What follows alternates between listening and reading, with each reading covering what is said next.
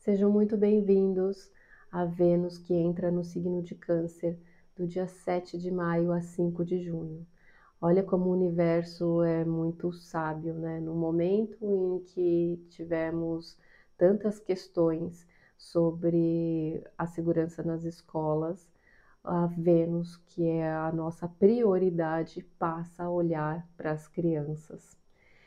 Bom, eu sou Cris Devacante, astróloga há mais de 20 anos aqui do canal Astrologia Guia. Se você não conhece, se inscreve e ativa o sininho, que toda vez que tem uma mudança de energia, a gente faz um vídeo com reflexões sobre tudo o que está acontecendo para a gente entender essas influências sobre as nossas questões da nossa vida. No domingo também tem previsão semanal. Então, é sempre um bate-papo sobre processos da vida. É, também, se você quer aprender a entender esse mundo, tem um curso no Hotmart. É só olhar aqui na descrição que você acha link para tudo isso. Eu fiz questão de descer um pouco mais o vídeo e mostrar a minha realidade, que é bem a energia que nós vamos conversar agora. Vênus é justamente tudo que a gente gosta, que a gente tem afeto, que a gente ama, que a gente cuida.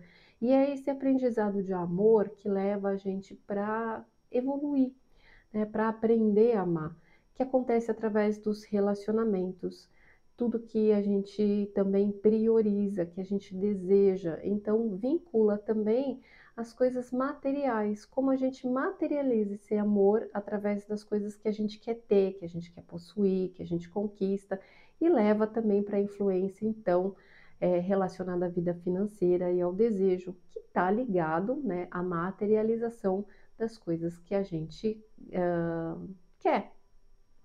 Uh, quando isso entra na energia de câncer, a prioridade dessas relações, da materialização desse amor, dessa prioridade, passa a ser nos nossos sentimentos, na nossa vida emocional.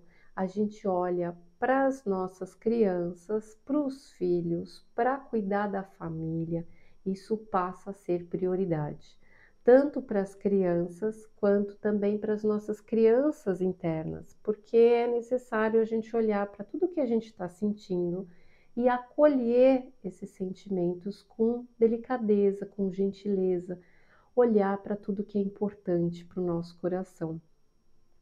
Essa Vênus, nesse mês, ela vai fazer os seguintes aspectos. No dia 13, um trígono com Saturno que está em peixes. Então é importante a gente ter esse empurrãozinho do universo que traz um momento muito favorável da gente olhar para todas as coisas com mais amor, com mais gentileza, com mais empatia, com mais compaixão, da gente aprender a amadurecer e se colocar na dor do outro, no lugar do outro.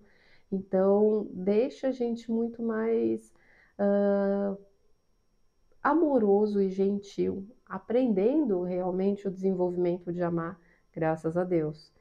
Mas no dia 24 a gente tem uma quadratura com Quirón e é o momento desafiador da gente olhar para as marcas, para as mágoas, para as feridas, para o momento em que a criança birrenta está gritando lá porque as coisas não acontecem do jeito que gostaria e aí reage de uma forma muito agressiva e a gente precisa ter é, o olhar amoroso para essas marcas, para essas dores e aprender entre esse desafio do que dói, do que a gente pode crescer entre o amor e a dor né, nessa caminhada.